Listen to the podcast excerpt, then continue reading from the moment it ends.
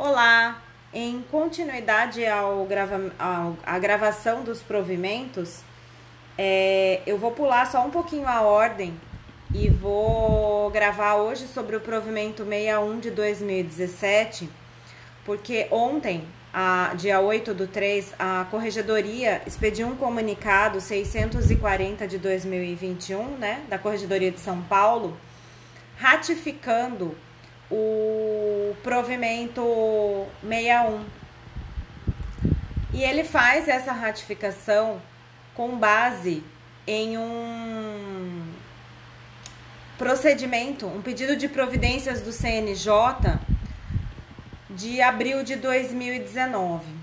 Consultando esse procedimento do CNJ, esse pedido de providências, é, eu constatei que houve alteração tanto quanto ao artigo 3 que eles incluíram um parágrafo único, quanto à alteração da redação do artigo 4 Esse provimento 61, basicamente, ele trata da obrigatoriedade de informação do número de cadastro da pessoa física CPF, Cadastro Nacional de Pessoa Jurídica e dos dados necessários à completa qualificação das partes nos feitos distribuídos ao Poder Judiciário e aos serviços extrajudiciais em todo o território nacional.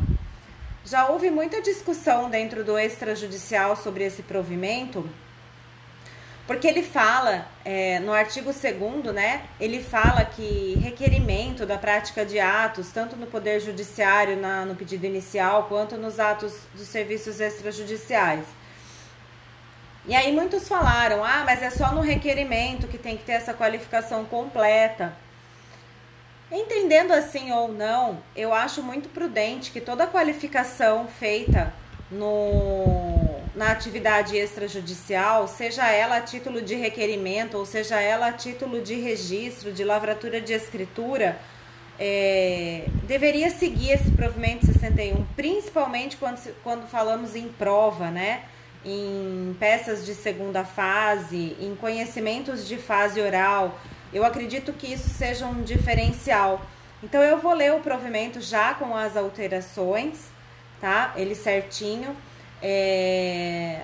A alteração assim mais visível é com a, com a redação do artigo 4 porque antes falava que era imprescindível para a qualificação das partes, tudo que estava previsto no artigo 2 e agora acho que até por conta de pandemia e de tudo que está acontecendo, eles já colocaram como alguma coisa assim a nível de facultativo.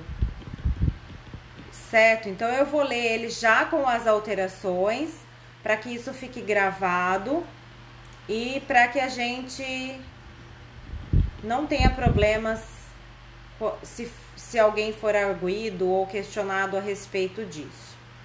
Então vamos lá. Provimento 61 do CNJ. Considerando o poder de fiscalização e de normatização do Poder Judiciário dos atos praticados por seus órgãos, considerando a competência do Poder Judiciário de fiscalizar os serviços notariais e de registro, considerando a competência do Corregedor Nacional de Justiça de expedir provimentos e outros atos normativos destinados ao aperfeiçoamento das atividades dos serviços notariais e de registro. Considerando o disposto no artigo 15 da Lei 11.419 de 2006, que impõe às partes, quando da distribuição da petição inicial de qualquer ação judicial, informar o número de cadastro de pessoas físicas CPF ou do Cadastro Nacional de Pessoas Jurídicas CNJ, CNPJ, salvo impossibilidade que comprometa o acesso à justiça, considerando o disposto no artigo 319, inciso 2 do CPC e no artigo 41 do Código de Processo Penal que prescrevem a necessária qualificação das partes com a respectiva indicação do número do CPF ou do CNPJ, considerando a edição da Lei 13444 de 2017, que dispõe sobre a identificação civil nacional do brasileiro em suas relações com a sociedade, com os órgãos de entidades governamentais e privados considerando a necessidade de regulamentação do procedimento de qualificação das partes nos feitos distribuídos ao Poder Judiciário e aos serviços extrajudiciais resolve. Artigo 1 Estabelecer a obrigatoriedade de informação do número do CPF, do CNPJ e dos dados necessários à completa qualificação das partes nos feitos distribuídos ao Poder Judiciário e aos serviços extrajudiciais em todo o território nacional. Parágrafo único. As obrigações que constam deste provimento são atribuições dos cartórios distribuidores privados ou estatizados do Fórum em geral, bem como de todos os serviços extrajudiciais. Artigo 2. No pedido inicial formulado ao Poder Judiciário e no requerimento para a prática de atos aos serviços extrajudiciais, deverão constar obrigatoriamente, sem prejuízo das exigências legais, as seguintes informações: 1. Um, nome completo de todas as partes, vedada a utilização de abreviaturas. 2. Número do, CNPJ, do CPF ou número do CNPJ. 3. Nacionalidade. 4. Estado civil, existência de união estável e filiação. 5. Profissão. 6. Domicílio e residência.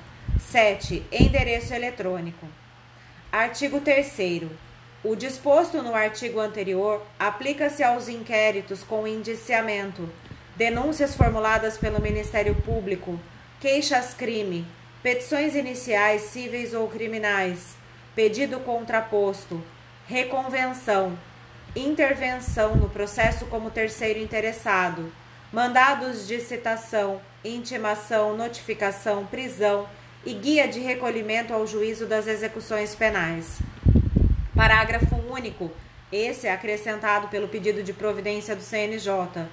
Nos mandados de segurança criminal, habeas corpus ou revisão criminal, quando imprescindível ao exercício do direito, o processo poderá, excepcionalmente, ser ajuizado e distribuído sem fornecimento do CPF da parte. Artigo 4 esse com alteração pelo pedido de providências do CNJ.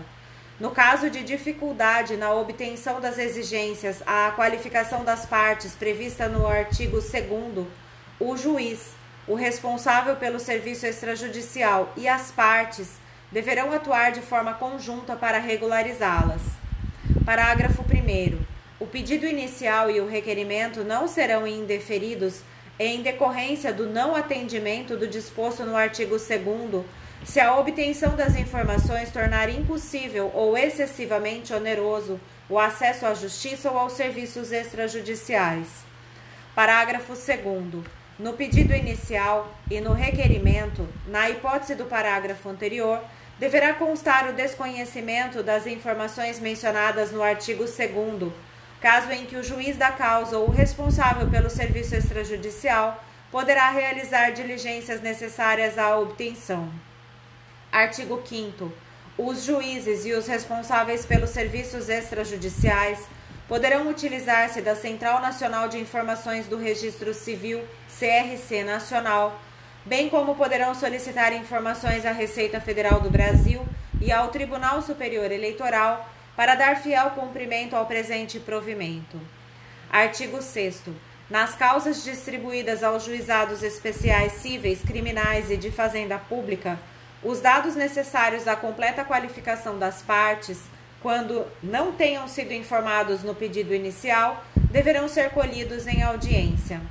Artigo 7 As corregedorias de justiça dos estados e do Distrito Federal orientarão e fiscalizarão o cumprimento do presente provimento pelos órgãos judiciais e pelos serviços extrajudiciais.